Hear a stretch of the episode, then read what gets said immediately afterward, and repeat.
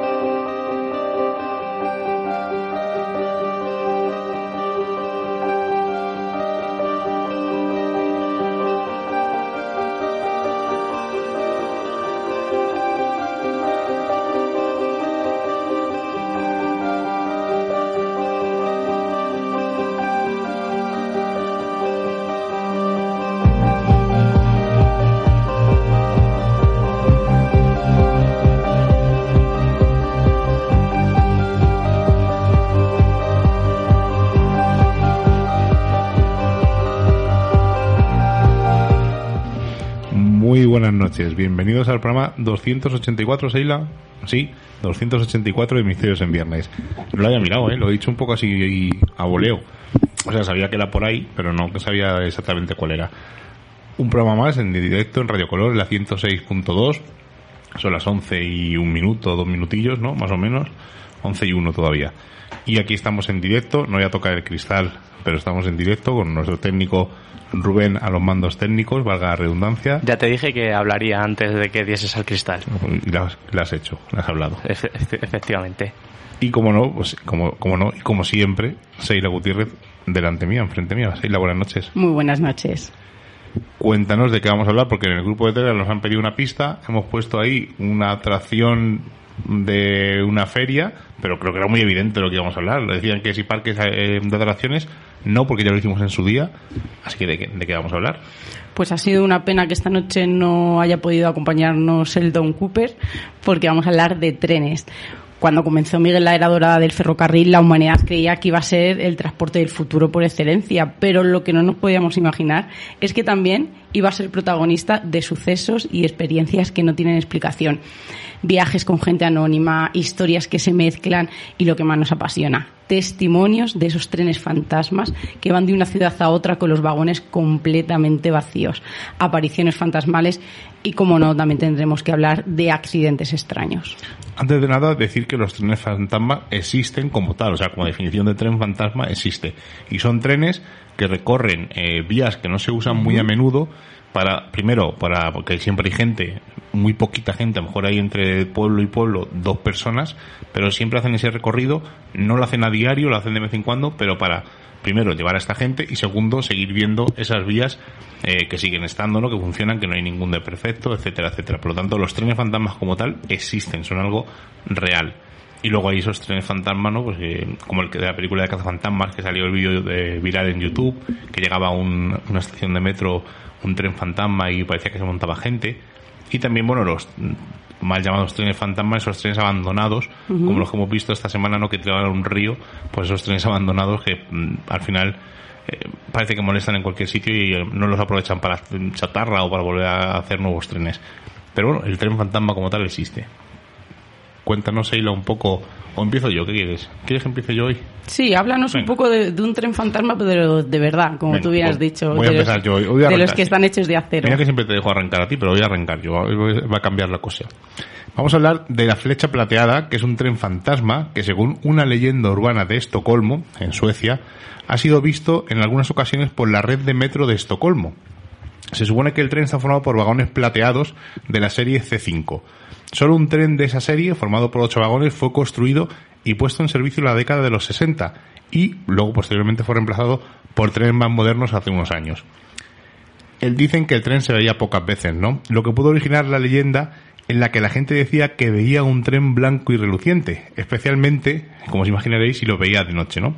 La historia, tal y como se contaba en 1980, fue recopilada y redactada en un por Ben and en un libro que no voy a deciros el título para que lo busquéis, aunque bueno, lo voy a decir, realmente lo recopiló en, eh, en un libro llamado Los Fantasmas, que luego hubo una serie de televisión sueca llamada también Los Fantasmas, y se emitió en un capítulo de esa serie en, en el 10 de diciembre de 1997. Y ahora un poco pues la historia, ¿no? La leyenda. Hay varias versiones, ¿no? Como siempre que indagamos en una leyenda, pues siempre hay historias que varían un poquito. Hay quienes afirman que el tren solo ha sido visto por trabajadores de la red de metro en túneles abandonados. Otros aseguran que el tren fantasma pasa después de medianoche por algunas estaciones a gran velocidad. E incluso algunas versiones afirman que el tren para a veces para recoger a pasajeros. Además, esto suena un poco de la leyenda del metro de Madrid, ¿no? De ser, si dejas pasar siete vagones, o sea, siete trenes, el siguiente tren que pasa es para, para, para determinadas personas y va gente un poco extraña. Pues con frecuencia la historia de este tren se relaciona con la estación fantasma de King Links, que es una estación que nunca se terminó de construir y que por lo tanto no se usa. Está en la línea 11 del metro de Estocolmo. Y las mismas leyendas que dicen que este tren recoge pasajeros, dicen que estos solo se bajan en esa estación cuando ya están muertos. Un poco un tren fantasma, una leyenda fantasmal. Y de un tren fantasma, de esta flecha plateada, nos vamos a ir yo pensaba que era una escoba de Harry Potter, al, tren o, bueno, el tren o lo que sea, Nimbus. Pues es que muchas de, muchos de los casos y algunos de los que vamos a hablar esta noche pertenecen al folclore y a las leyendas urbanas de muchas de las ciudades eh, en los que los trenes fantasmas pues son están a la orden del día. Voy a contar una historia muy similar a la tuya. Una de las historias más populares está ligada al Nimbus, de origen británico, y ha sido visto varias veces atravesando las vías eh, y el túnel sur de la estación Hollywood el misterio lo encontramos cuando buscamos información sobre este tren y es que en 1980 se retiró del servicio al último tren del modelo Nimbus en Londres. Los británicos decidieron desmantelarlo y el material que se, que se obtuvo con él se utilizó como chatarra. Nueve meses después de ser destruido completamente, el Nimbus reapareció como un tren fantasma, siendo visto por varias personas en muchas vías británicas al norte de Londres, en Sohan 2, el 2 de junio, perdón, al final de la Segunda Guerra Mundial, hubo un terrible accidente en el cual un viejo tren de municiones explotó por un error. La explosión reventó todas las ventanas de Sohan y redujo la estación a escombros. Hay testigos que aseguran que cada 2 de junio se puede escuchar aquella detonación. Pero no solamente contamos con este extraño suceso, también cuentan que en un tramo que se encuentra más adelante en esas mismas vías se apareció un tren que chocó en 1863 y que fue visto cientos de veces hasta 1970, curiosamente, que dejó de manifestarse por razones desconocidas.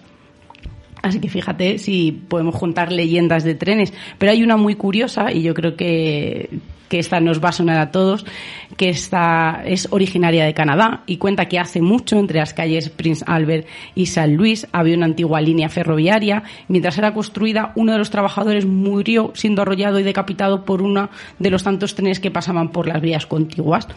El tren fantasma de Canadá, un tren famoso por su luz espectral. Algunos lo consideran que son las propias luces del tren, otros piensan que es la linterna de aquel maquinista fantasma que asoma su figura espectral por la ventanilla en busca de su cabeza, ya que no se encontró volviendo una y otra vez a la medianoche para encontrarla. Y pasado el tiempo, la gente sigue asegurando que comienza a ver unas luces sobre la vía, como si pareciera que, que, el tren fuese a pasar, pero lo extraño es que nunca llega, parece que avanza, pero nunca llega a su ubicación. Hoy hace un montón de calor aquí en el estudio, estamos pasando un calor terrible, son las 11 y 8, para que veáis que estamos en, en, riguroso directo. Y a lo mejor oiréis de fondo, pues a lo mejor el ventilador del técnico, porque hace un calor terrible, de hecho un carro terrible aquí en Cuenca. Y mm, vamos a contar una historia, eh, la voy a contar por encima porque no la hemos incluido ni siquiera en el, en el planning de lo que vamos a hablar, porque ahora podemos haber contado historias de trenes, pues de gente que se ha suicidado, historias muy conocidas, e incluso esa de muy famosa de los dos contactados que se ponen en la vía del tren y al final el tren pasa y ya decapita porque van a viajar con unos supuestos extraterrestres y la única forma de viajar con ellos es esa. Que llevan una nota en el bolsillo. Eh, Las llevo, sí, encima del bol- Ah, bolsillo del pecho. Mm. Hay una película que se llama Platillos Volantes que recrea esta, este caso, aunque creo que incluso le dan una especie de final explicándolo y, oye, es recomendable verla, aunque no es muy famosa, pero podéis recordar este caso, aunque, insisto, es bastante famoso y podríamos hablar ahora de él, pero hemos querido buscar casos un poco más desconocidos. Y este os va a sorprender. Es un tren fantasma en Chile. Nos vamos a ir directamente a la avenida Matucana. Y hay un ferrocarril que recorre este tramo de la ciudad, tanto de día como de noche, y nadie lo ve. Además, se oye el ruido, se ve cómo vibran las, vías del tren y la gente pues se acerca curiosa porque oyen el ruido de un tren, ven la vibración de un tren y el tren no pasa por ningún lado. Pues es una vía férrea que atraviesa Matucana, la avenida Matucana, a lo largo de su calzada poniente y que existe desde el año 1863. Pero eh, como la ciudad fue creciendo, hubo más pasajeros, eh, eh, se tuvieron que meter trenes de carga también y mm, había que buscar una solución porque había problemas tanto de conectividad como de seguridad y había una saturación de trenes en esta vía. Y por ello, en el año 1931, la Dirección de Obras Públicas aprobó un proyecto de ley para construir un túnel subterráneo que va justamente por debajo de esta vía de tren. Tardó 12 años en inaugurarse, se inauguró en el año 1942 y tiene una extensión de 2 kilómetros y medio. Actualmente, este pasadizo es recorrido a diario por, trenes de, por los trenes de carga, cuyo movimiento y ruido causa la curiosidad de los vecinos que se acercan a ver esa vía que está en la superficie y parece que la recorre a diario un tren fantasma.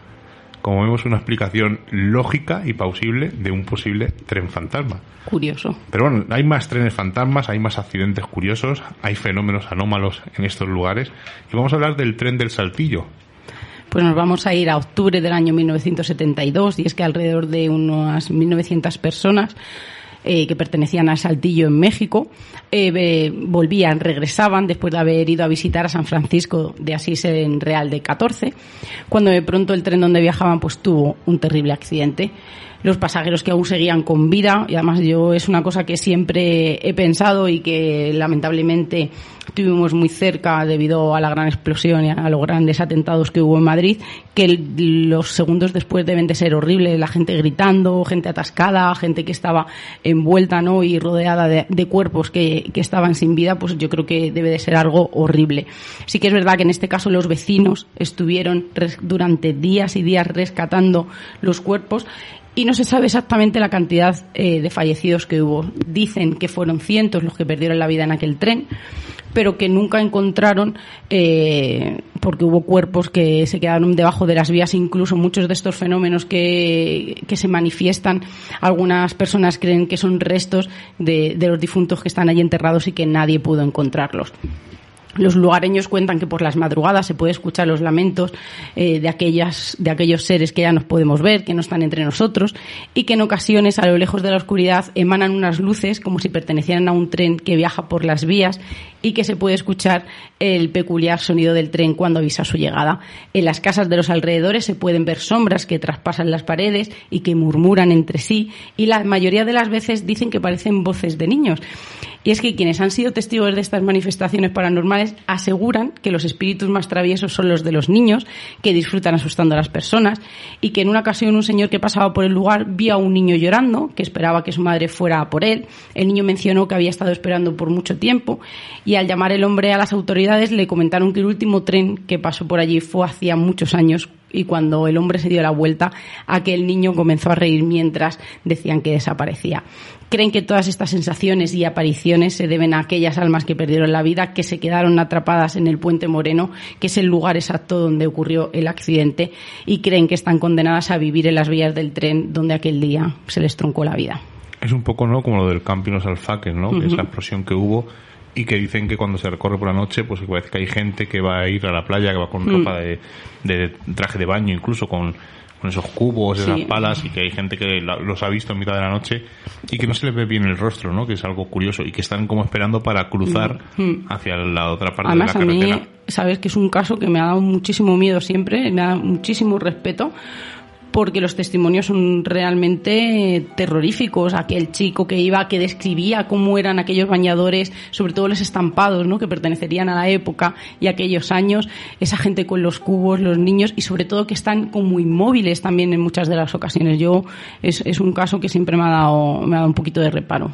Vamos a escuchar porque está de fondo una de las bandas sonoras más chulas de los últimos videojuegos que han sacado de The Last of Us y vamos a escuchar un poquito de, de fondo esa música para que veáis que no los videojuegos no solamente son malos, sino que componen cosas estupendas como las que oímos.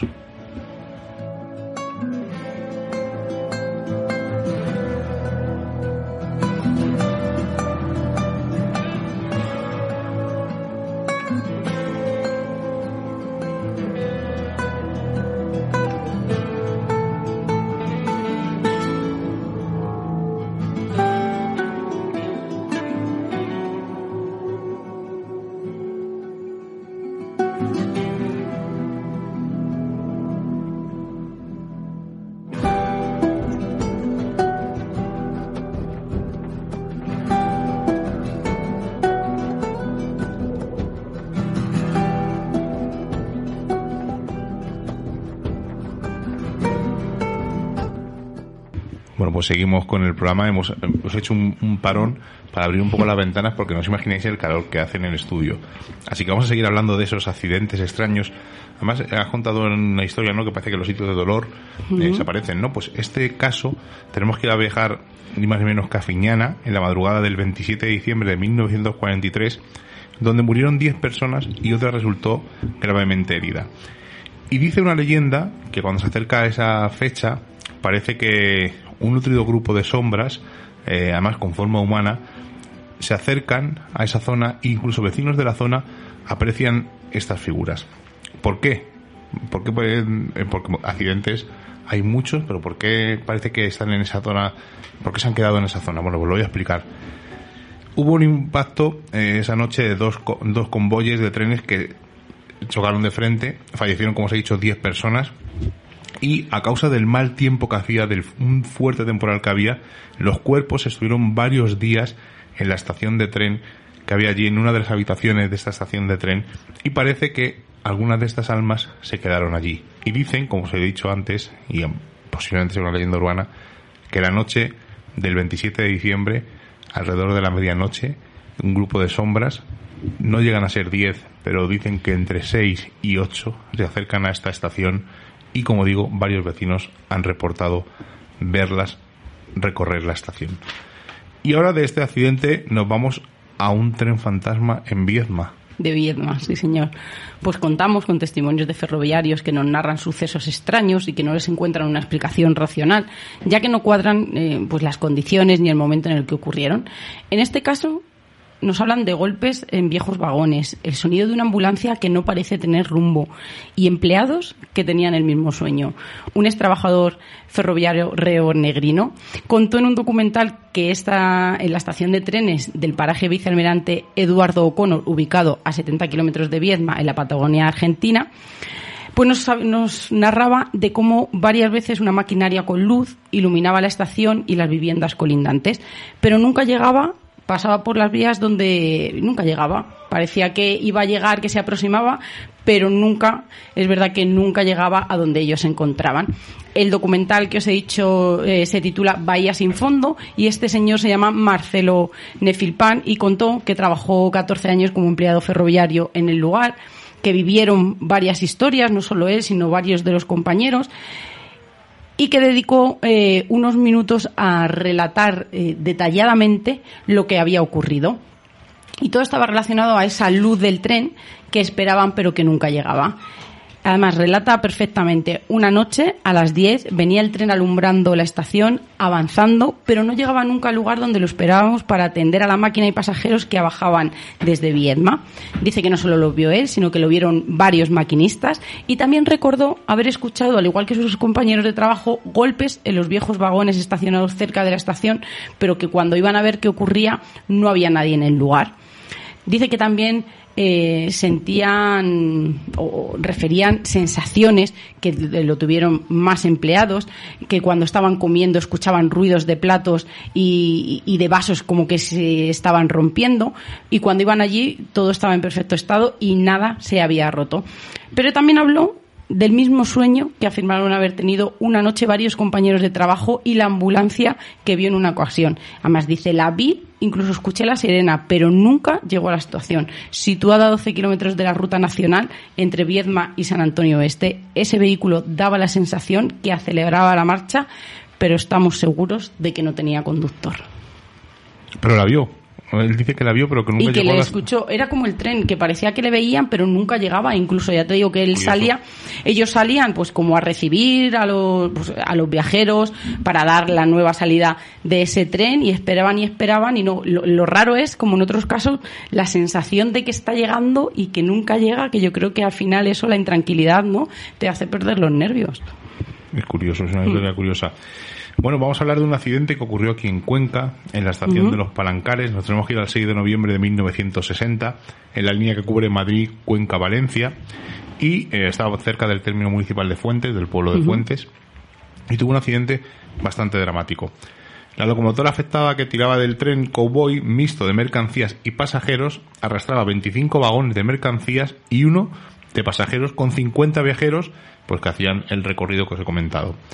Dicho trayecto era conocido por todos los maquinistas por el peligro que corrían en la entrada del túnel donde ocurrió el, accidente que os voy a contar. Sabían que, sobre todo en invierno, debido a las bajas temperaturas de esta zona, pues los raíles incluso llegaban a congelarse.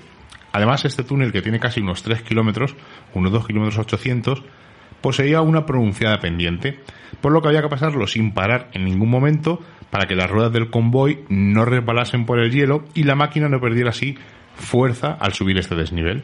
Bueno, pues el uno de estos maquinistas, el hombre en el que sufre el accidente, decide entrar y subir sin la velocidad adecuada. Y llegando a la mitad del túnel más o menos, la máquina se queda sin fuerza, soltando todo el vapor dentro del túnel y genera una gran cortina de humo que está compuesta casi toda en su totalidad por dióxido de carbono y azufre. Y asfixia al conductor que inmediatamente se queda semi inconsciente, por lo que no tiene tiempo a parar la máquina para evitar que ésta siga expulsando este, este veneno. La tragedia que había comenzado, pues como os imaginaréis, continúa. Todo el corredor es, pues, del túnel se había convertido en una especie de infierno y la respiración para los viajeros atrapados se hacía, pues como os cada vez más angustiosa, llegando a quedarse sin fuerzas y encima en una inmensa oscuridad a la salida de aquel siniestro túnel, porque entre que había poca luz, el humo, como os imaginaréis, pues había poca visibilidad. La única esperanza, pues era vislumbrar una luz que les indicara la salida, pero como os he dicho, el túnel era bastante largo y esto ocurrió más o menos a la mitad del túnel. Y algunos llegaron a salir incluso del tren y recorrer el túnel, pero se quedaron encerrados en, la- en la- en esta nube tóxica. Dicen que nunca se llegó a conocer la verdadera cifra de fallecidos. Esto lo sacamos de la web del grupo Alfa, que son unos amiguetes que experimentan, hacen experimentación de campo y nos cuentan lo que ocurrió en este sitio, porque además han tenido la suerte de ir y experimentar. Nosotros queremos ir en este verano, acercarnos una noche a experimentar este túnel, aunque, bueno, ahora os lo comentaré, porque no está tan abandonado como nos pensamos. El balance que se publica en la época, en los periódicos de la época, eh, el día 9 y 10 de noviembre, habla entre 5 y 8 fallecidos, dos heridos graves y entre unos 30 y 38 personas con síntomas de asfixia. Pero como dicen aquí en el grupo Alfa, las verdaderas cifras no se llegaban a saber porque el régimen político eh, que había esos días trató de ocultar un poco la realidad.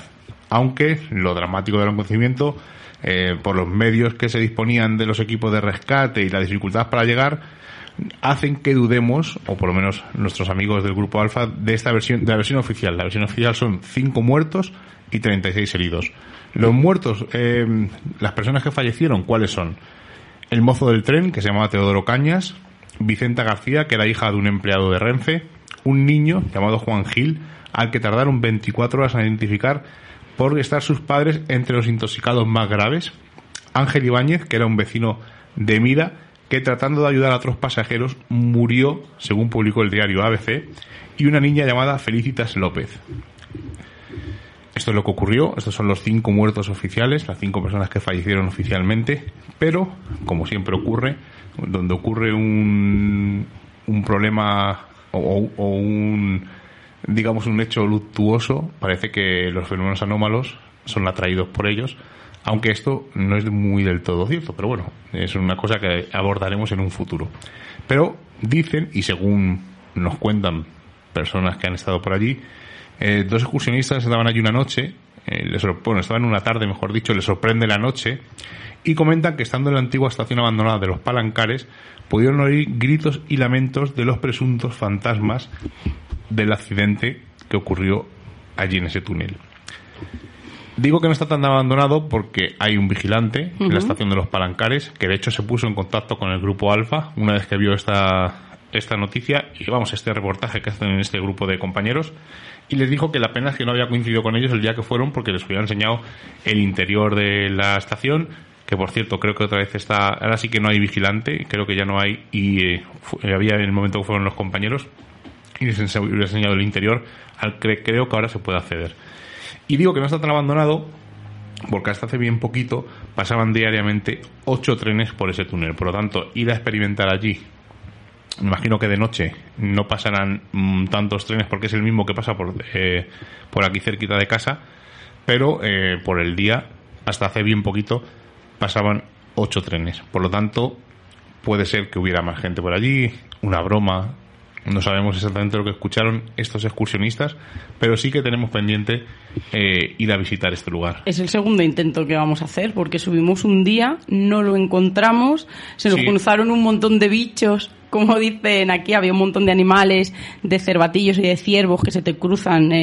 a, la vez que parpadeas y al final desistimos. O sea, no lo encontramos, sabíamos dónde estaba, pero el camino que nos llevaba del coche nos hace, y es el único camino que hay, es aparcar en una parte de arriba, en una zona que se llama la Tierra Muerta aquí en Cuenca, y bajar andando desde allí. Y desde donde se aparcan los coches hasta la estación de los Palancares hay unos tres kilómetros. Lo curioso es que allí no hay ninguna población muy cercana. No sé si es que antiguamente había algo y ahora no hay. Puede ser, sabes que aquí estamos en esta España deshabitada, sobre todo la zona de Cuenca está muy azotada por, por ese mal. Y puede que hubiera una pequeña pedanía quizá como puede ser que hay varias. Nosotros hace poco estuvimos y sí que es verdad que por allí pasaban pocos trenes pero sí que seguían pasando. O sea que hay que trazar bien la ruta hay que mirar bien los horarios porque pues no hay que jugar con, con el azar la suerte o con el destino. Así que no descartamos en este mes de agosto que estamos más tranquilos acercarnos una noche a, a ver qué podemos hacer allí, si podemos experimentar o podemos hacer unas fotillos y documentar el sitio donde ocurrió este fatal accidente. De una estación abandonada de los Palancares nos vamos a una estación muy famosa abandonada, la estación de Canfranc. Pues sí, además es un sitio al que tenemos muchísimas ganas de ir. Además está cerquita de Jaca y pasaremos a ver a nuestros amigos que nos pilla, es verdad, un poco lejos y además es que es verdad que es un sitio eh, que, como diremos un poco más adelante, pues se ha convertido casi en un lugar de peregrinaje para los amantes del misterio. Pero vamos a hablar un poquito, si te parece, de, de la historia de Canfranc, porque yo ha habido cosas que me han sorprendido bastante, la verdad. Nada más que sabía esas historias de fantasmas, de apariciones y cuando he indagado un poquito más solamente la superficie de la historia, me ha llamado mucho la atención. Ubicada en Canfranc, muy próxima a la frontera con Francia, se encuentra una de las estaciones de tren abandonadas más impresionantes de España, incluso fue declarada bien de interés cultural creada para establecer una conexión de calidad entre España y Europa, fue inaugurada a, eh, pesar de que fue el acuerdo en 1904, no fue inaugurada hasta 1928 cuando el rey Alfonso XIII, general Primo de Rivera y el presidente de la República Francesa la pusieron en funcionamiento. La estación y el complejo ferroviario contaban con todas las necesidades de un paso internacional, aunque dicen que era muy avanzado para aquel entonces. Había dos aduanas, una para cada país, bancos, casas de cambio de moneda, oficina de correo, telégrafo público, comisaría, enfermería, bares, restaurantes y un impactante hotel internacional. Yo creo que sí que es verdad que era un complejo súper completo y que era muy adelantado. Algo había ahí de interés. Pues durante la guerra civil fue eh, dicen que fue incautada por los nazis, pero su cierre definitivo no se produciría hasta que hubo un descarrilamiento de un tren francés provocando el derrumbe de un puente eh, cercano. Francia se negó a reparar el daño y desde entonces la línea permanece en desuso en cuanto al transporte de personas y mercancías porque desde 1985, y yo no lo sabía, se ha utilizado como laboratorio situado debajo de la estación para investigar sobre la materia oscura. ¿Tú lo sabías? No, no tenía Pues yo al idea. principio pensé que era un poco O sea, el decirlo ahora, eh, me, digo, bueno, puede ser un bulo. Eso pensé yo, pero no, porque hay incluso artículos en El Mundo, que es donde he sacado la información, que voy a contar al final. Pues en los últimos años ha sido objeto de la creciente atención por el descubrimiento de un papel esencial que tuvo durante la Guerra Civil y la Segunda Guerra Mundial como lugar de paso de muchos refugiados y sobre todo nido de espías que aprovechaban la condición internacional de este enclave del territorio español y francés al mismo tiempo para sus actividades clandestinas. Por eso quizá, fijaros, ¿no? esa oficina de correos, ese lugar donde se podía cambiar la moneda, yo creo que va cuadrando todo un poco. Pues también se ha hablado mucho porque fue vía de salida de cargamento de oro de los nazis a través de España y Portugal que se enviaba posteriormente a América. El control nazi supuso el cese de la estación como transporte de pasajeros y su utilización como vía de paso para transportar desde España hasta Alemania. El wolframio o tungsteno que el ejército nazi utilizaba para reforzar sus tanques. A cambio de este material llegaban a nuestro territorio toneladas y toneladas de oro. En el año 2000, un conductor de autobús francés y guía turístico encontró entre las ruinas de la Estación Internacional documentos que dejaban constancia que durante la Segunda Guerra Mundial del tráfico de 86 toneladas de oro por el paso fronterizo. En estos años, el gobierno de Franco cambiaba este metal por oro judío con el gobierno de Adolf Hitler. Hitler perdón. Y hay que decir más, que no solo su función como transporte de, de mercancía fue clave en la guerra, en la guerra porque lo también lo convirtió en un lugar estratégico. Y hay que decir que lo convirtieron en un lugar y en un símbolo de liberación. El llamado tren de la libertad recorrió este, estas vías durante años, alejando del holocausto, dicen que hasta 15.000 refugiados judíos que habían logrado escapar hacia España. Como hemos dicho, es un lugar para amantes de lo paranormal, de lo extraño, de lo anómalo. Historias que se mezclan con la leyenda han hecho que este lugar sea uno de los más visitados por grupos de investigación y de exploración en la actualidad. Apariciones, esa sensación de estar siempre vigilado, con el resumen de las cientos de visitas a este lugar abandonado. Hay comentarios, hay testimonios de esos viejos túneles, de los pasadizos, donde dicen que ocurren fenómenos extraños, donde se escuchan esas voces que no se sabe muy bien de dónde vienen y sobre todo la aparición de esas sombras que dan esa sensación de frío. Además, hay algo muy curioso, dicen que, que esta recopilación de los casos paranormales, de estas sensaciones, arrancaron incluso antes de, su, de ser inaugurado. O sea, algo que yo creo que, que parece bastante curioso. Claro, es que siempre sacamos que los lugares viejos tienen fantasmas, pero hay lugares modernos, casas modernas, que, supuestamente tienen fantasmas. Es que no sabemos, siempre decimos que no sabemos la historia del lugar, no solamente la actual o la de unos años atrás, es que tenemos que echar la vista hacia, por ejemplo, aquí en Cuenca eh, tenemos eh, toda la parte que fue el barrio judío en el que también hay un cementerio que no se sabe muy bien dónde estaba ubicado.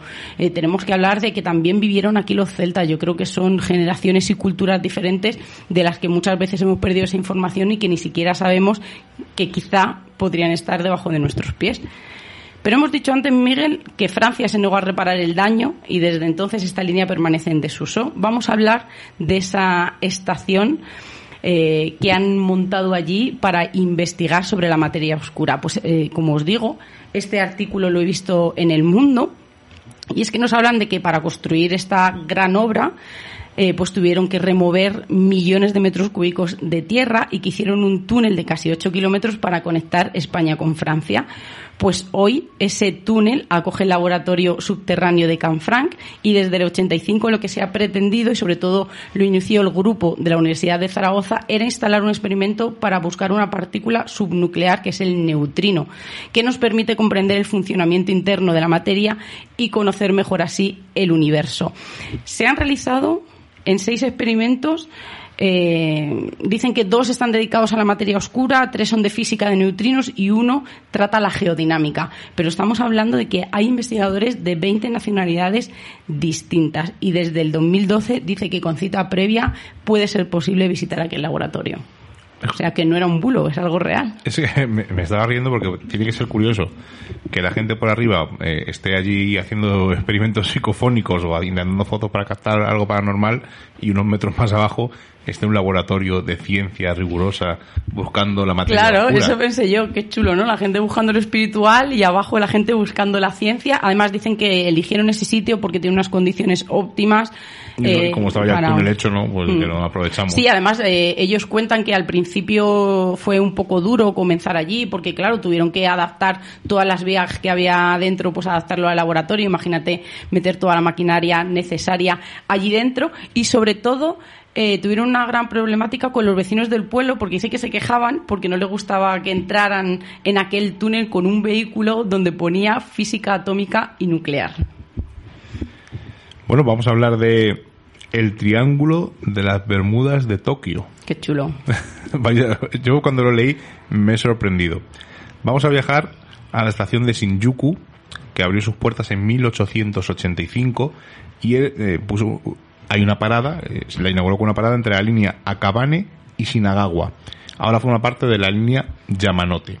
El edificio fue construido, fue inaugurado, no fue construido, fue inaugurado también en 1835 y durante los bombardeos de la Segunda Guerra Mundial, en el año 1945 más o menos, quedó gravemente dañado, pero en la posguerra fue reconstruido.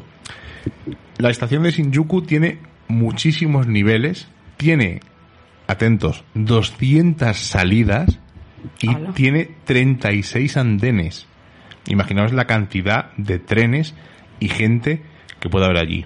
En 2007 eh, dicen que em, diariamente iban a esa estación 3.640.000 personas usaban a diario esta estación. Además, es registrado como tal en el libro de los récords Guinness. Aparte que según dicen que es uno de los centros de transporte más activos del mundo. Y como no, pues tiene una leyenda. Y esa leyenda dice que eh, hay gente que entra y se pierde y nunca más vuelve a salir. Aunque puede parecer normal, ¿no? Porque claro, con 200 salidas y muchísimos, varios niveles, eh, pues puede, puede ser algo lógico, ¿no? Algo plausible. Bueno, pues realmente no existe lista de desaparecidos, pero, oye, pues igual que uno entra al metro de Madrid a lo mejor y viene de otro sitio y se puede llegar a perder, pero al final encuentras una salida, pues aquí igual. Lo que sí que dicen que sí que habita en ese lugar son fantasmas. Un grupo de espectros que tienen una tarea, además, evitar que la gente intente quitarse la vida saltando a los andenes de los trenes. Y tal y como lo explica Alistair Bonnet en su libro Lugares sin mapa, os lo voy a leer.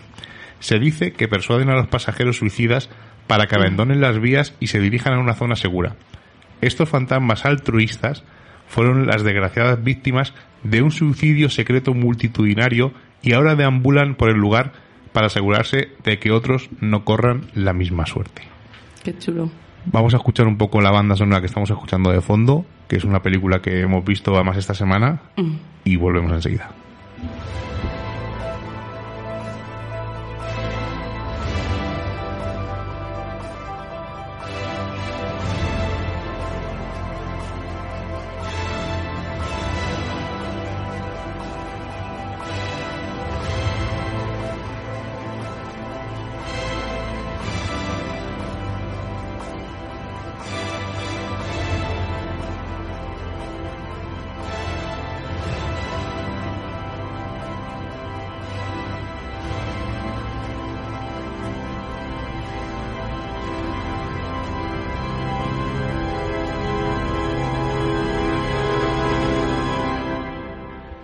Banda sonora de Interestelar, que además la vimos esta semana Rubén y yo, se quedó un amiguete en casa y la estuvimos viendo. Empezamos a verla, pues que serían casi las once y cuarto de la noche, más o menos, y dije, bueno, la pongo hasta que me duerma y vosotros si queréis la acabáis. Bueno, pues ya las dos y diez de la noche y seguimos los tres viendo la película y alucinando. Además, eh, creo que Christopher Nolan es un- uno de los mejores directores que tenemos actualmente y estoy deseando ver su nueva obra Tenet, que Hombre. tiene ahí que ver unas cosas extrañas con los viajes en el tiempo, como que rebobinan, no sé, creo que es uno de los directores más, más alucinantes.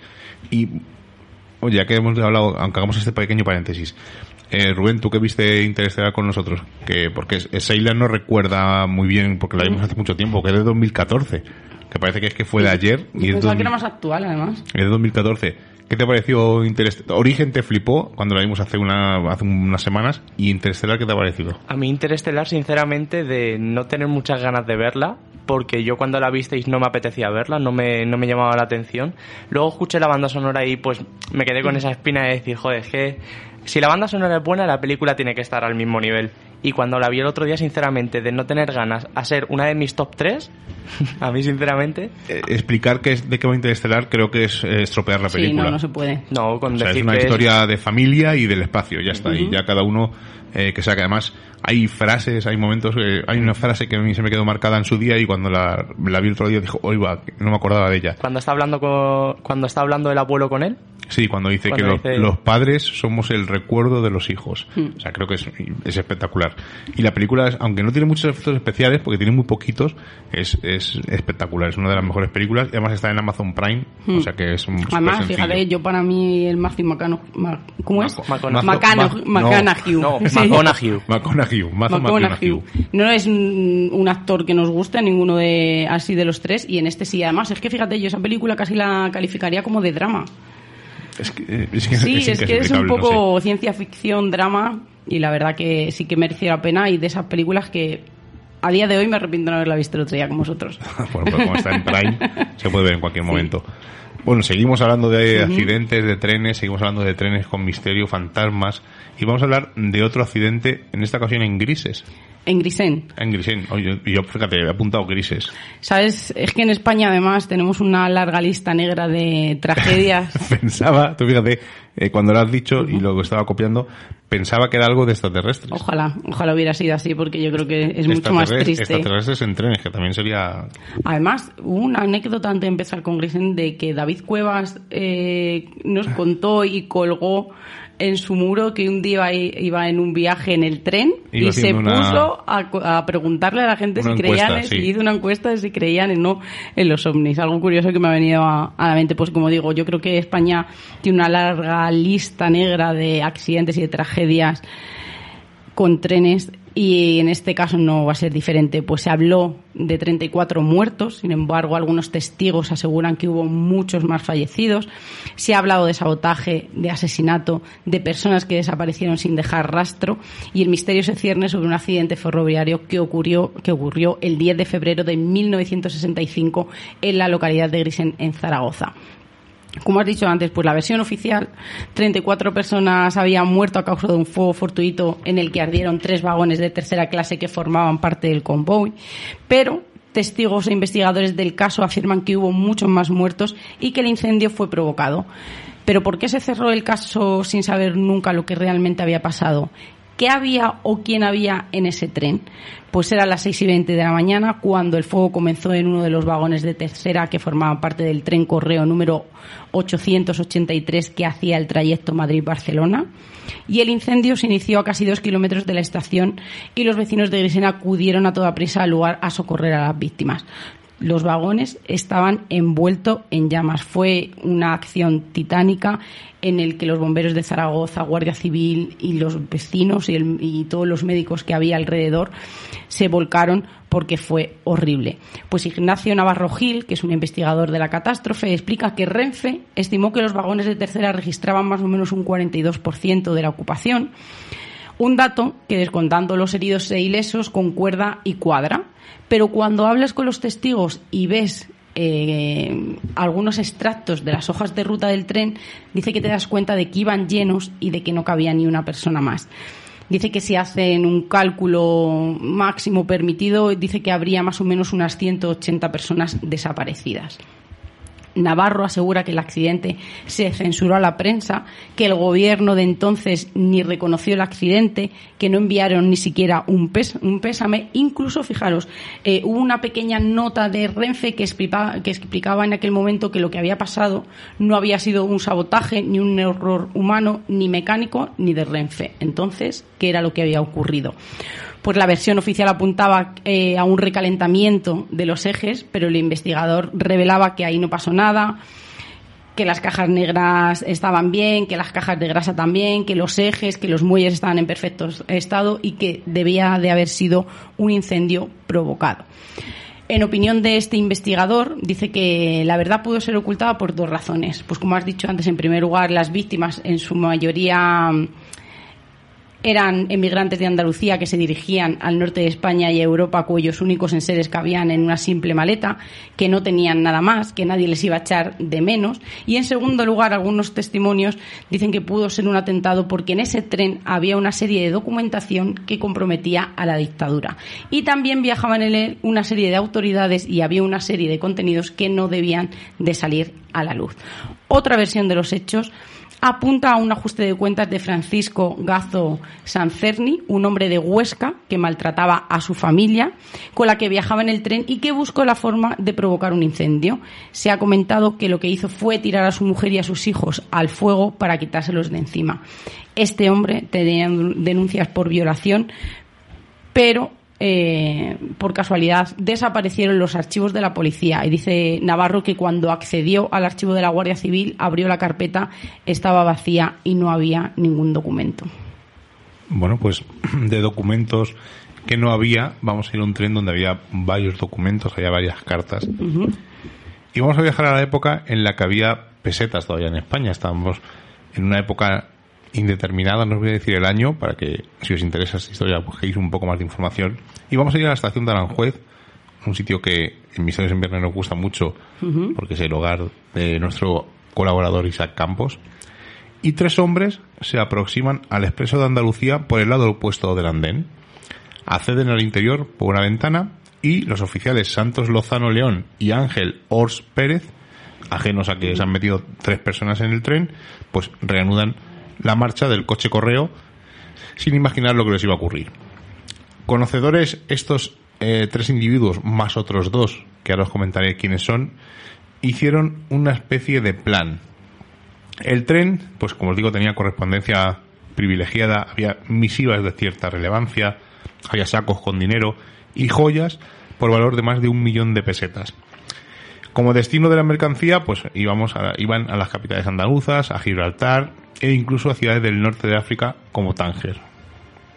El dinero eh, había cruzado la frontera, la frontera perdón, francesa por Endaya y pasó por Madrid para seguir su ruta hacia el sur. Pues como os digo, estos cinco personajes, recordemos tres están dentro del tren, conocían lo que había en este tren. Iniciaron un operativo en un lugar, vamos a decir, mm, que tiene un poco que ver con Aranjuez, porque está en la pensión en la calle de Infantas, que es una de las estaciones que hay cerca de Aranjuez, y como os digo, había cinco personas. Un empresario aspirante a concejal, el hijo de un guardia civil que trabajaba en correos, que entonces podía saber lo que ocurría, y vamos a decir que tres vividores sin profesión, que además uno de ellos estaba enganchado a las pastillas. Además, los cinco, todos ellos, con deudas de juego. Se cuelan en el expreso, como os he dicho, van camino de Alcázar de San Juan y empiezan el operativo. Primero terminan con la vida de Lozano, a quien asestaron un golpe mortal en el cráneo con unas tenazas que tenían. Actos seguidos, dos eh, de estos maleantes inmovilizan a Ors, al que matan de un disparo. Cogieron el botín y a eso de las 11 de la noche saltaron del vehículo que redujeron previamente de velocidad al entrar a la siguiente parada. Os he dicho que eran cinco, pues como os imaginaréis, al encuentro de estos tres furtivos llega un cuarto miembro que les espera con un taxi para volver a la capital. Nadie se percató de lo que había ocurrido y el tren prosigue su marcha. Ya en Córdoba se descubrieron los brutales asesinatos que, por cierto, decían las, crónicas de la época que fueron perpetrados con gran saña y se activó un dispositivo para dar con los culpables. Eh, se habían reunido ya con el quinto integrante para, como os imagináis, repartirse las ganancias en casa de uno de ellos, que se llamaba Antonio Teruel. El conserje del edificio fue el que alertó a la policía porque vio una serie de movimientos extraños en la casa de este señor, de Antonio Teruel. Llegan los agentes y se encuentran a la esposa del asaltante que Mm, no sabía un poco qué explicarse y se la llevaron a la comisaría. La presión pudo y eh, eh, ella empezó a cantar y el marido se entera de que su mujer está en la comisaría, tampoco puede con la presión y se suicida. El dinero del atraco fue hallado dentro de los tubos metálicos de la estructura de su cama y sus compañeros, eh, una vez que se enteraron de esto, fueron capturados y recibieron el garrote vil como pena.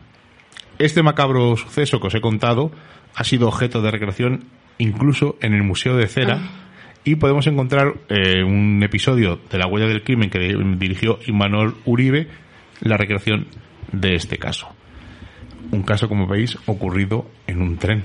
Un poco eh, sangriento, pero vamos, eso dije, el misterio abarca tanto fantasmas, crímenes, un poco, un poco de todo. Ahora vamos a un caso mm, bastante conocido, ¿no? El accidente del Bierzo y el más grave de la historia de España, pues el 3 de enero de 1944 tenía lugar el espantoso accidente ferroviario de Torre del Bierzo. El siniestro se produjo cuando un tren de pasajeros, el Correo Expreso número 421, proveniente de Madrid con destino a Coruña, después ya de haber parado en Astorga, donde ya llegaba dos horas tarde, porque el maquinista tuvo que revisar los frenos que habían fallado en el trayecto, este tren ganaba velocidad al descender el puerto de Manzanal desde Brañuelas, donde no pudo detenerse la estación de Albares y entrando a toda velocidad en Torre del Bierzo. Tras dejar atrás la estación, donde no pudo parar, chocó en un túnel con una locomotora de maniobras con tres vagones provocando un gran incendio, pero la tragedia no acabó aquí porque instantes después un mercancías colisionaba con la locomotora. En el acta aparece la cifra de 58 cadáveres, poniéndose en duda eh, tal número, ya que el reconocimiento de los cuerpos fue muy complicado debido a que estaban calcinados. Y aquí es cuando las cifras comienzan a bailar. En la sentencia del juicio al maquinista del tren al que se le culpó del suceso, se estableció un total de 83 muertos y 64 heridos. Dicen que algo que podría cuadrar con las víctimas eh, que murieron posteriormente al accidente, pero siempre se ha sospechado que el régimen franquista ocultó la magnitud del accidente para esconder el mal estado de la línea en la posguerra. Investigaciones posteriores elevaron la cifra a 200, incluso hay estudios que la elevan mucho más, incluso a los 500. En cualquier caso, no existe un registro de las personas que iban en este convoy, pero sí se sabe que el tren también iba abarrotado de pasajeros. Dicen algunos eh, que incluso la gente estaba en los pasillos, en las plataformas externas, pues al tratarse de fechas navideñas. En cuanto a los motivos del accidente, se apunta al mal estado de aquellas vías dañadas por la guerra civil y la presión a la que se supone que estuvo sometido el maquinista del tren para continuar ese viaje, aún sabiendas de que los frenos se encontraban en mal estado. Y aquí es cuando comienza el gran misterio quizá la verdadera razón para encubrir los datos y las razones reales fuera el sabotaje. Esta teoría empezó a cobrar un poco más de vida y que se planeó sobre el accidente y fue descartada en su vida en su día, pero sí que es verdad que cuando hicieron alguno de los estudios los peritos dijeron que había un taponamiento extraño en la tubería del frenado al vacío. Todo esto está relacionado y volvemos otra vez a ese wolframio, a ese tungsteno, que fijaros si es importante no solo durante la guerra, mm, durante la Segunda Guerra Mundial, sino que en la actualidad el gobierno de los Estados Unidos mantiene unas reservas, dicen nacionales, de seis meses junto a otros productos considerados de primera necesidad para la supervivencia. Eso es la actualidad. Imaginaros hace unos años eh, el valor que tenía ese metal. También tenemos que señalar la desaparición del expediente y del Consejo de Guerra que se hizo, pero dejando a un lado quizá un poco las conspiraciones en las que algunos, como algunos apuntan, y las verdaderas razones como apoyan otros, nos vamos a centrar en la parte más anómala o extraña. Pues en, en la historia aparece un ferroviario fantasma, además creo que fue Iker quien empezó a sacar todo este testimonio, y nos habla de, un señor llamado eh, don Pablo Herrero, que era una persona muy respetada en Astorga, que se presentó ante el jefe de la sección de la Comandancia de la Guardia Civil y que realizó una denuncia en la que manifestó que habiéndose sentado como viajero a las 17 horas aproximadamente del día 31 de diciembre, tres días antes del accidente, último en el departamento de segunda del tren expreso 405 en la estación norte de Madrid, en cuyo departamento venían otros varios viajeros y al llegar sobre las once y media a la estación de Valladolid penetró en aquel departamento un ferroviario portando una cesta que supone servía para llevar la merienda y un capote de ferroviario, teniendo aproximadamente la edad de 40 o 50 años el que dijo a los viajeros que en la estación de Torre del Bierzo y en los túneles había ocurrido un accidente muy grave. Y como en dicho departamento viajaban personas que se dirigían a Galicia, estas quisieron cerciorarse de si el hecho era real, por lo que preguntaron si en efecto estaba seguro de que había ocurrido tal siniestro, contestando que no podía asegurarlo. Esto fue lo que declaró aquel señor. Incluso eh, dio datos eh, para que fueran a Valladolid, que allí había unos, talleres de ferrocarril, que quizá allí había personas que pudieran eh, constatar la aparición de, de, aquel hombre. Dice que no se le dio mucho valor en aquel momento al testimonio, que no se pudo aclarar nada, que no fueron capaces de encontrar a nadie que hubiera, eh, se hubiera adentrado en aquel tren. Y ahora empezamos con las teorías. ¿Fue un sueño premonitorio? ¿Realmente fue un sabotaje? ¿Era alguien que realmente sabía lo que iba a ocurrir porque formaba parte de aquel plan. Eh, quizá fue un sueño lúcido que aquel hombre tuvo en un momento en el que le venció el sueño, una alucinación en estado consciente que le transportó tres días en el tiempo, fueron testigos de una aparición que les avisó de la gran tragedia que estaba por suceder o fueron conocedores de un sabotaje anunciado hay muchas teorías, ¿verdad? Todas podría ser un poco, ¿no? Que fuera un sueño premonitorio. Pero todo esto que cuenta el hombre eh, lo cuenta antes del accidente o a posteriori. No, no, no, tres días. No, cuando él da a conocer estos hechos es a posteriori. Cree que, creo, creo que va eh, tres o cuatro días. Después. Hmm. Claro, Y cuenta, claro, cuenta lo que ha pasado. todo lo pues pasado. Pues hay gente que ha, que ha estudiado este caso porque les parecía mm, muy curioso. Dice que no era muy de extrañar ni de echarse a la cabeza de que alguien avisara de un accidente porque en aquella época eran muy frecuentes que los datos que dio no tenían mucha relevancia y que quizá este hombre los interpretó un poco a su manera. Lo que sí sabemos es que a día de hoy colectivos eh, como los colectivos ciudadanos del Reino de León han pedido, por favor, al Gobierno la desclasificación de los archivos sobre el accidente ferroviario, que se haga una investigación minuciosa de los hechos, ya no solamente por el testimonio de este señor, sino porque se quedaron muchos cabos sin atar. Pero es curioso, se habla de sabotaje, se habla quizás de una, premonición. Claro, y además dicen que no saben tampoco muy bien si aquel señor era un ferroviario, porque se tienen que fiar de la descripción de este hombre que de buena fe se presentó en, el, en, aquel, en aquel cuartel de la Guardia Civil y como algo extraño, claro, yo me imagino tuve, tuvo que ser algo a posteriori porque él, si no, yo creo que, que, aquella visión o aquel sueño pues no le parecería nada importante hasta que tuvo lugar el accidente. Bueno, muy rápido que nos vamos a pasar al final cinco minutos. A mí me queda mi preferido. Por eso. Y yo voy a contaros un caso un poco eh, peculiar. Y no es de una desaparición, sino de una aparición. Bueno, desaparición y aparición. Imaginaos, vais con vuestra hija en el tren, eh, te quedas traspuesto y cuando te despiertas tu niña no está. Por cierto, antes de seguir, ¿con cuatro años tú sabes dónde, dónde vives? ¿Recuerdas tu casa, tu dirección, el nombre de tus padres? Yo creo que, a ver, ahora mismo no recuerdo si yo en aquel momento lo sabía, pero yo creo que sí, porque es una de las primeras cosas que tus padres te enseñan a repetir como un lorito. Vale, por eso es una de las cosas, yo no lo sé, porque yo soy muy malo para esas cosas, no recuerdo. Creo, vamos, yo. No recuerdo lo que hice la semana pasada, voy a recordar lo que. con cuatro años. Pero bueno, es una de las cosas que a mm. mí de este caso me escama, ¿no? Porque yo con cuatro años puede ser que no, no que recuerdes a lo mejor tu dirección, pero sí el nombre de tus padres. Bueno, pues como os he dicho, este hombre, un hombre, va con una chica que se llama Julia Mosillenko, van viajando en tren y el hombre se queda traspuesto y cuando se despierta su niña de cuatro años no está. Al parecer, la niña se baja en la estación de Riazán, en Rusia, y desaparece. Eh, durante un tiempo, según cuenta ella misma años después, porque ella eh, cuenta luego su historia, estuvo viviendo en la calle, pedía limosna, eh, hasta que al final la policía la detiene. O la, para, ¿no? Es extraño ver una niña andando por la calle sola, con cuatro años. Eh, no dan con la familia, no la localizan a la familia, pues también no sabemos el viaje de tren que estaba haciendo. Esto es una noticia que la ha recogido en 20 minutos. bueno, la ha recogido en 20 minutos, pero está en varios diarios. Entonces la dan en adopción y esta niña empieza a vivir con otra familia y, y, y, sigue en su día a día. O sea, a mí esta historia, esta historia no me cuadra mucho por los lados, pero bueno. Pasan los años, esta chica se echa novio, ella eh, sabe que es una chica de, o sea, que no es su familia real, entonces el novio le da por mirar por internet, pues a ver niñas que desaparecidas con cuatro años, a ver si encuentra algún caso.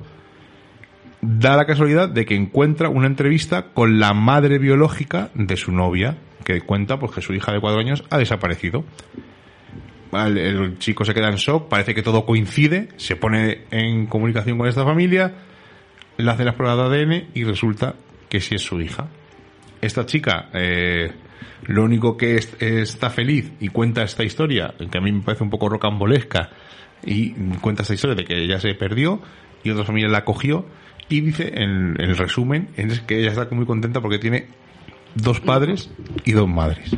A ver, parece total una historia de esas de las pelis de Antena 3 de los domingos de media. Pero escucha, a ver, a mí me, extraña que esos papás no la buscaran, claro. El viaje que estaba haciendo en tren, no lo especifican en la fueran de las aldeas aquellas perdidas, de que en aquel momento los archivos de rastreo no fueran tan extensos y tan completos, pero sí que es curioso que luego el chico a un golpe de clic no, no, un golpe, o sea, él investiga varias veces hasta que encuentra una noticia, pero vamos, a mí me parece un poco bueno, pero es es un poco como la peli de Jodie Foster, ¿no? La chica que la, hija que aparece, desaparece en el avión. En el avión, sí. Plan de vuelo desaparecida. Eh, el tren de los endemoniados. Pues además es un caso que conocía muy de pasada, que nunca me había parado a, a escucharlo detenidamente, y me lo encontré en el libro insólito de, de Pérez Caballero. Pues hay que hablar primero del Cristo de la localidad zaragozana de Calatorao, donde tiene una apasionante historia que se une pues a lo fantástico, a los milagros, a los exorcismos. El Cristo está en la iglesia de Bartolomé y tiene su propia capilla al menos desde 1613. No sabemos muy bien quién ni la fecha, ni la razón, ni el autor de la obra, pero sí que existe una historia que ha sido transmitida durante generaciones que cuenta que un peregrino llega a la localidad en 1520, que estaba enfermo y hambriento, que pidió caridad a los vecinos y esto le correspondieron. Cuando se recuperó, quiso visitar la iglesia y cayó en la cuenta de que el edificio no contaba con una imagen del Señor. Así, el peregrino se ofreció a tallar una imagen de Cristo en la cruz pidió un madero y se encerró en una casa. Pasaron, dice que unos tres días completos sin que nadie oyera ni viera nada y sin que el visitante saliera ni para comer ni para beber. Los vecinos decidieron entrar en la casa el día siguiente y allí se encontraron la preciosa imagen del Cristo. A su alrededor no encontraron serrín, ni tintes, ni barniz alguno. La comida estaba sin tocar y no había rastro del peregrino. Los de Calatorao decidieron entonces que aquel personaje debía de ser un ángel del Señor y la imagen la respuesta a la caridad demostrada. Pues aquí es donde comienza este Cristo eh, a ser objeto de fuerte devoción. Decían que incluso le crecían las uñas, que sudaba, que le sangraban las heridas, que era una eh, figura sobrenatural, donde comenzaron a surgir todo tipo de comentarios de carácter milagroso. Se le atribuían curaciones, se recogieron cientos de testimonios extraordinarios entonces Calatorao se convirtió en un centro de peregrinación. Y esto no es leyenda, es una realidad. Atraía a la gente desesperada, se pedía la curación de sus tormentos. También se creía eh, que era capaz de quitar la carga a una persona que tenía una presencia demoníaca. Al parecer era tan efectiva la imagen para hacer estos exorcismos que recibió incluso el sobrenombre del Cristo de los endemoniados. Hay una anécdota eh, muy curiosa de, del padre Fazi que habla de una mujer, eh, de un doctor que sin querer estando en la iglesia se le clavó una astilla de aquel Cristo y al tocar a aquella señora que estaba endemoniada el demonio habló. Si queréis podéis buscarla porque es muy curiosa. Y es que eh, en 1880 cuando se generalizó el ferrocarril, no sé si los datos están muy bien, pero sí que hay que decir que a desde Zaragoza, todos los años, el 14 de septiembre, se fletaban trenes especiales que iban llenos de fieles y de enfermos en busca de la bendición. Pero también iban llenos de mujeres que creían que estaban poseídas por el demonio y que la única solución era ir a ver aquel Cristo. El tren se ponía exclusivamente ese día para ese viaje en concreto. Era un día de fiesta, la llamaban la fiesta del exorcismo, ya que muchos llegaban a aquel vuelo para sacar esos demonios de su cuerpo. Incluso dicen que la estación estaba a un kilómetro y medio aproximadamente del pueblo y el recorrido restante lo hacían a pie. Estamos hablando de enfermos, de gente que estaba, que pensaba que estaba poseída. Incluso hacían algunos ese camino casi arrastrándose en el estado en el que llegaban pues antes de cuando llegaban ante el Cristo, algunos parecían entrar en trance, se retorcían, se movían de forma antinatural y era costumbre dejar alguna prenda como los zapatos, las camisas, los pañuelos, dicen que las mujeres los corsés, porque creían eh, que debían dejarlo allí porque era un símbolo y era donde se metían los malos espíritus y como habían sido, eh, habían sido liberados del demonio, debían dejar aquellos objetos allí. Era tal la creencia y la devoción que algunos intentaban llevarse algún pedazo de ese Cristo, incluso tuvieron que penar esta acción con la excomunión. El tren se suprimió, pero a día de hoy existe esa peregrinación de fervientes creyentes que siguen convencidos de que aquel Cristo sigue obrando milagros y que es capaz de sacar al maligno. Bueno, pues nos vamos a ir a los comentarios de iVox, pero antes os quiero dejar un audio que a lo mejor tenían que haber ido al Cristo este, porque es uno de esos audios que me gusta eh, rescatar. Bueno, no rescatarlo, la, la primera vez que lo ponemos aquí, pero es un poco de estos audios sorprendentes que más que una noticia del mundo parece una noticia del mundo today. Os leo el titular, exorcismo en un tren de Buenos Aires.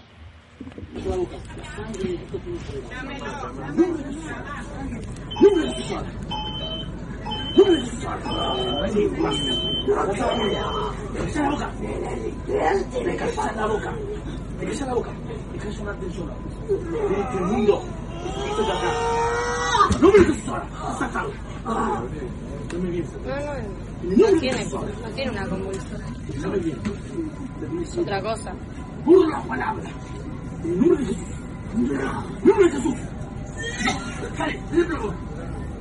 Boca.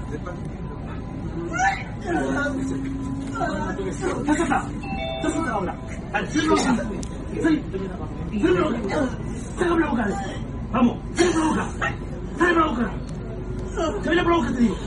El nombre de Jesús ahora. El nombre de Jesús ahora.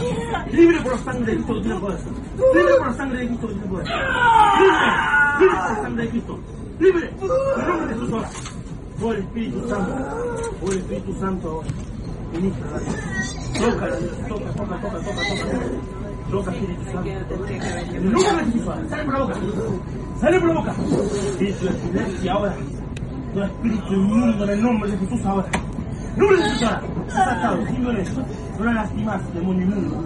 ¡Libre! Por la sangre de Cristo que tiene poder. ¡Nombre de Jesús! ¡En nombre de Jesús! Bueno, pues ahí os lo dejamos. Eh, buscar el vídeo en YouTube porque es, es curioso. eh, está grabado como desde atrás. Hay un hombre ahí, una mujer ahí. Bueno, eh, disfrutarlo. No tiene desperdicio. Los comentarios de iVox. La posada del cuervo. ¿Cómo me gustan vuestros programas? Dino de qué hablamos la semana pasada.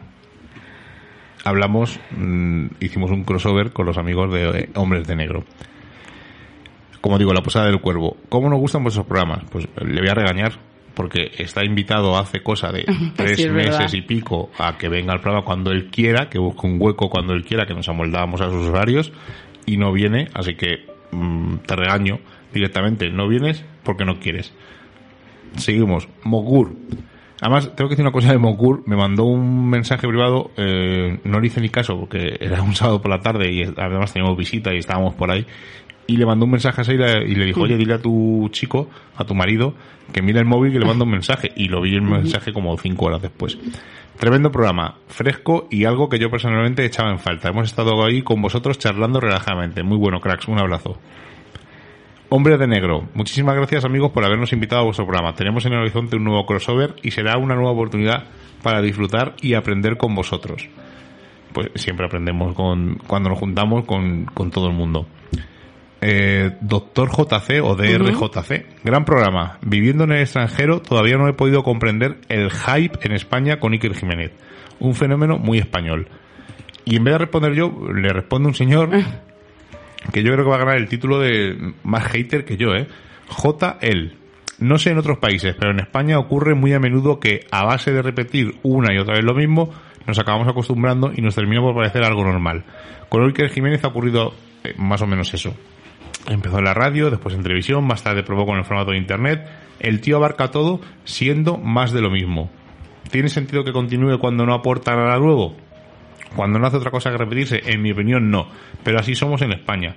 Nos gusta seguir la inercia. Cien mil moscas no pueden estar equivocadas. La mierda es buena. Sigue. con los Carmen nos dice, muy buen programa, un soplo de aire fresco en este caluroso verano, una conversación en la que hemos aprendido mucho, muchos besos. Eh, Veo a este hombre ataque milenario en 3-2-1, pero bueno. Eh, Jonás Candalija dice, espero que no opinen de vosotros en la rosa y en la escóbula. Ah, mm, No creo que dijimos nada malo, dijimos que, pues, que la tertulia nos aburría un poco. Además, en la escóbula tenemos buenos amigos, los que le mandamos un saludo. Y no es que no me guste, o sea, no es que no diga que la escóbula es mala, digo que no entro en, en algunos temas no me interesan, otros sí me interesan y lo escucho, pero no es un programa al que me descargue semana a semana que sea asiduo, no porque sea malo ni bueno, sino porque yo simplemente no conecto con él. Y Anónimo nos dice, no puedo descargar el programa. Y vos la cagó de nuevo tocando algo. Tengo Windows XP. Cosa de hace dos días sí podía, ahora no puedo. Pues espero que Anónimo hayas podido resolver el, el problema y lo hayas podido descargar y escucharnos. Así que antes de irnos tenemos que mandar un, un abrazo, un cariño Sí, muy fuerte Ana María, que sabéis que siempre ha estado y nos ha acompañado en casi todos los programas con sus comentarios. No está pasando buena época, nos ha escrito, así que desde aquí dice que nos escucha, que la animamos, así que desde aquí, como siempre, un besazo enorme y un abrazo de esos, de esos gigantes que duelen. Y hoy, Miguel, pues oye, ha sido un una noche calurosa, me voy de aquí con una migraña horrible, pero sí que es verdad que he disfrutado mucho haciendo este programa. No pensaba que lo iba a hacer tanto. Eh, con el tren de los endemoniados eh, me he tenido que meter, lo voy a, algo que Miguel he, te- he- mirado en todo colección, porque había un montón de imágenes y recortes de periódico de aquellas mujeres bajando, subiendo y dentro de aquella iglesia eh, esas endemoniadas que son verdaderamente impactantes y que no tienen desperdicio. Pues ya sabemos, pues si es algo tu cumpleaños o, o algo así. Oye, Sí, son programas que te sorprenden, que quizá no piensas que vas a disfrutar tanto o que no vas a buscar inf- o hallar información tan atractiva para tus gustos y son de esas que te llevan la sorpresa. Nos marchamos. La semana que viene vendrá alguien seguramente Sí. al programa, no podemos adelantarlo, no sea que nos falla a última hora. Y vamos a hablar de un nuevo libro que ha escrito y os dejamos ahí con la, con, Además- con la intriga. Tengo que reconocer que el otro día, cuando nos dio ese sí, por fin, porque ha estado de vacaciones por ahí, soñé con él y como vais a entender, estuve muerta de la risa todo, todo el sueño. Le quería hacer las preguntas que tengo pendientes y no me dejaba. Así que espero que la entrevista nos deje. Sí, yo creo que sí. Sabe que, yo creo que el que viene a mis dos en viernes sabe un poco, ¿no? Como dice el Kowalski. Eh, no cojáis Sky, que sabéis que es una trampa. Bueno, sabéis un poco, que es un poco más distendido, ¿no? Que es- tenemos otro rollo, no hay censura, vamos a, a nuestra bola. Así que yo creo que el que viene sabe a lo que a lo que se arriesga. Yo estoy encantada de que venga, ¿eh? Yo también. Así que nos marchamos. Rubén, buenas noches. Eila, buenas noches. Hasta la semana que viene. Muy buenas noches. Como ya hemos pasado el umbral mágico de la medianoche y nos reclama el misterio, nos ocultamos nuevamente en nuestras guaridas a seguir con nuestra vida mundana. Y la próxima semana nos volveremos a encontrar con nuevos temas del misterio, los cuales no revelaremos en su totalidad, porque recordad, estáis escuchando en Radio Color en la 106.2 Misterios en Viernes. Hasta la semana que viene.